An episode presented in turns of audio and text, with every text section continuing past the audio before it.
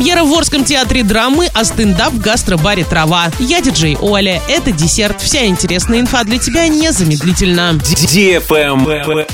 News. Орский драматический театр представит 12 и 13 мая премьеру спектакля «Старший сын» по одноименной пьесе Александра Вампилова, которая была написана в 1967 году и первоначально имела несколько вариаций с разными названиями. «Мир в доме Сафроновых», «Женихи», «Предместье», «Свидание в предместье». Поставил спектакль Александр Федоров. Начало в 18.00 для лиц старше 12 лет.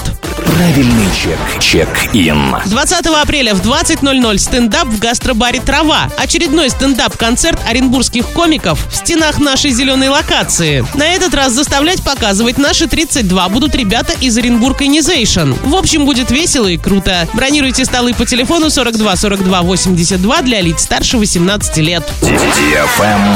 Лайк.